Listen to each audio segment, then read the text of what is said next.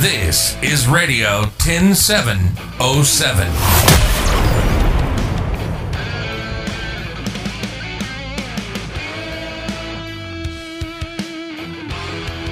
Mit Silke Ganzler, Hallo.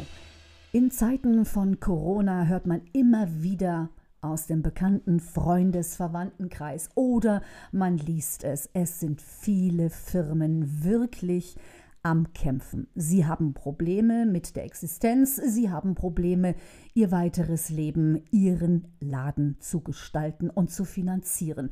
Ganz besonders betroffen, und da machen wir uns nichts vor, ist die Reisebürobranche. Denn wir können vielleicht morgen nicht verreisen, okay, damit hat man sich abgefunden, aber vielleicht ja auch nicht im Sommer, im Herbst oder im Winter.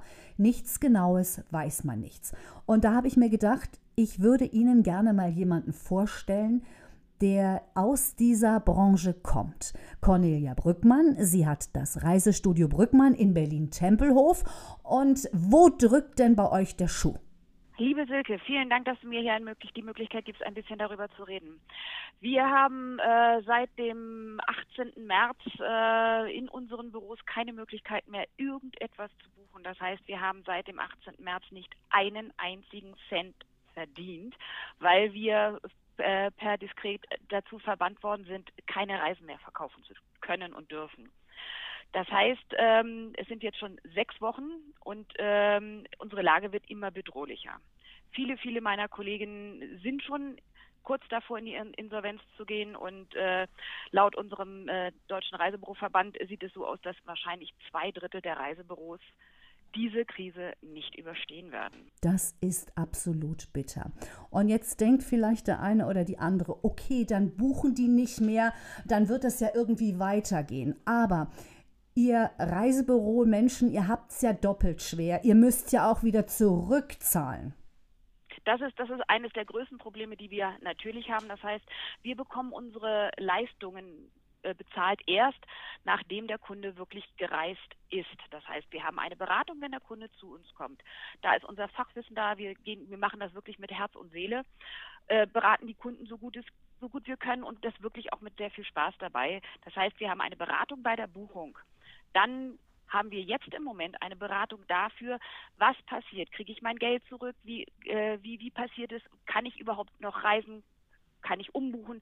Da beraten wir ein nächstes Mal. Und äh, wenn der Kunde dann storniert, haben wir weder für die erste Beratung noch für die zweite Beratung auch nur einen Cent verdient. Das ist extrem bitter und deswegen haben zum ersten Mal in der Geschichte der Bundesrepublik deutschlandweit Reisebüro-Mitarbeiterinnen und Mitarbeiter demonstriert, um für ihre politischen Ziele zu kämpfen. In ungefähr 40 Städten waren Kundgebungen in Deutschland. Das war aber auch nicht ganz einfach zu planen, weil demonstriert werden darf ja gar nicht, Cornelia, oder? Das stimmt. Also wir haben hier wirklich sehr, sehr, sehr unterschiedliche Richtlinien in den einzelnen Bundesländern oder Städten bekommen. Das heißt, bei uns hier in Berlin dürfen, bei uns in Berlin, in der Hauptstadt, dürfen leider nur 20 Personen an dieser Demonstration teilnehmen oder haben daran teilgenommen. Und äh, in äh, Hannover zum Beispiel 300. Versteht auch keiner, aber so ist es. Aber wenigstens diese 20 Personen haben auch versucht, uns dazu, äh, uns zu präsentieren, zu zeigen, dass es wirklich wichtig ist, weil es ist für uns alle ganz, ganz, ganz, ganz furchtbar. Und uns alle sind nicht nur die Reisebüros, es sind auch die Busveranstalter, es sind die Hotels, natürlich die Hotels, es sind die Reiseleiter vor Ort, wo auch immer in der Welt, die ja alle mit in diese Branche reingehören. Und damit sind so wahnsinnig viele Personen vor einer Insolvenz oder einer Privatinsolvenz äh, bedroht. Und es geht ja nicht nur, ich sage mal jetzt in Anführungszeichen, nur um dich. Es geht ja auch um deine Mitarbeiterinnen und Mitarbeiter. Und das haben ja ganz viele Menschen, die mit den Reisen arbeiten, dass die überhaupt nicht mehr wissen, a, wie fülle ich meinen Kühlschrank und wie kann ich meine Mitarbeiter weiter beschäftigen. Das ist bei uns genau das Gleiche. Also ich habe drei Angestellte, die ich natürlich auch alle in eine Kurzarbeit schicken musste, weil es gar nicht anders möglich ist.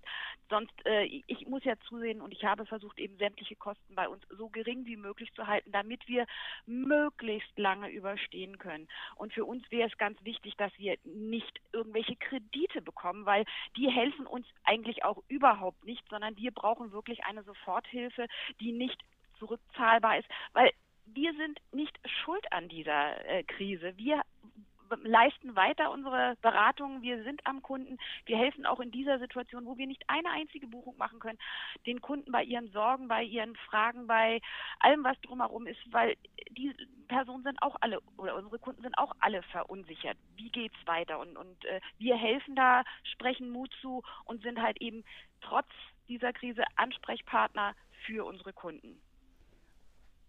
Conny, wie geht's dir mit dieser Situation? Jetzt sind wir mal bei dir ganz persönlich. Was geht dir so durch den Kopf?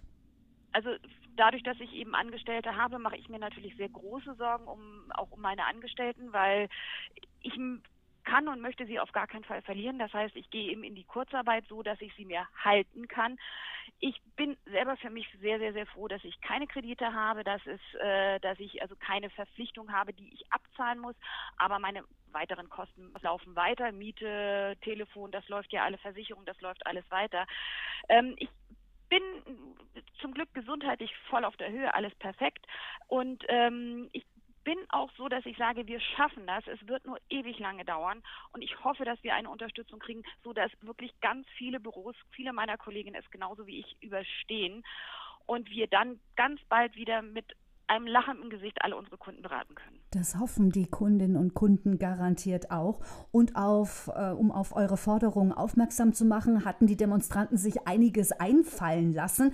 Sie wollten am Ort der Kundgebung leere Koffer und Sonnenliegen aufstellen und sie haben auch Reisekataloge zu Bergen aufgetürmt oder das Wort Reisebüro damit ausgelegt.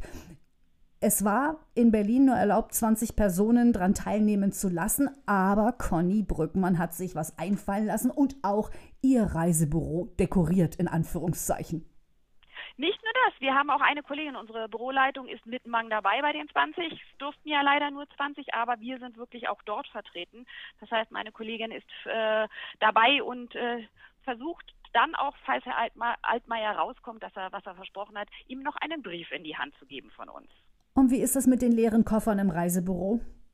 Ja, da steht eben auf der einen Seite drauf äh, leere Koffer, auf der anderen Seite gleich leere Kassen. Das heißt, wir versuchen äh, nicht nur eben mit Demonstrationen, sondern auch mit unserer Schaufensterdekoration darauf aufmerksam zu machen, dass es für uns wirklich nicht einen Cent im Moment zu verdienen gibt, wenn wir, wenn es nicht langsam wieder losgeht mit der Lockerung bei uns.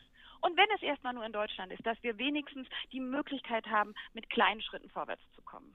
Also für viele ist es ja auch wirklich nicht nachzuvollziehen, warum man zum Beispiel nicht in einem Hotel sein darf. Da gibt es ja eh meistens nur Einzelzimmer oder Doppelzimmer. Von daher ist es für mich nicht nachvollziehbar. Aber ich kann auch ganz vieles in dieser jetzigen Situation nicht nachvollziehen. Mir tun nur Menschen wie du wahnsinnig leid. Weißt du, wenn man selber verreist, dann denkt man, okay, jetzt kann ich nicht ähm, dahin fliegen und jetzt kann ich nicht das machen. Aber man ist ja schon mal verreist und man hat ja immer noch schöne Erinnerungen. Aber bei dir geht es eben nicht nur um das schöne Reisen, sondern auch um das Überleben. Und deswegen war mir das ganz wichtig, dass wir einfach mal aufzeigen, wie sich Menschen fühlen, die direkt auf Reisen angewiesen sind, um ihren täglichen Lebensunterhalt zu finanzieren. Und ja, liebe Cornelia Brückmann, ich drücke ganz fest die Daumen, dass wir irgendwann alle wieder fliegen. Ich persönlich reise gern. Und mir es auch. Und ich hoffe, dass wir demnächst dann darüber lächeln können und sagen, ja, wir sitzen irgendwo, irgendwo an einem Strand, wir haben die Füße im Wasser, vor uns ein Cocktail, die Sonne kitzelt unsere Nase. Oder wir machen Städtereisen oder wir reisen über den großen Teich, was weiß ich drücken wir uns allen gegenseitig die Daumen. Cornelia Brückmann, herzliche Grüße gehen ins Reisestudio Brückmann nach Berlin-Tempelhof. Alles Liebe, alles Gute und Happy Landings. Vielen lieben Dank.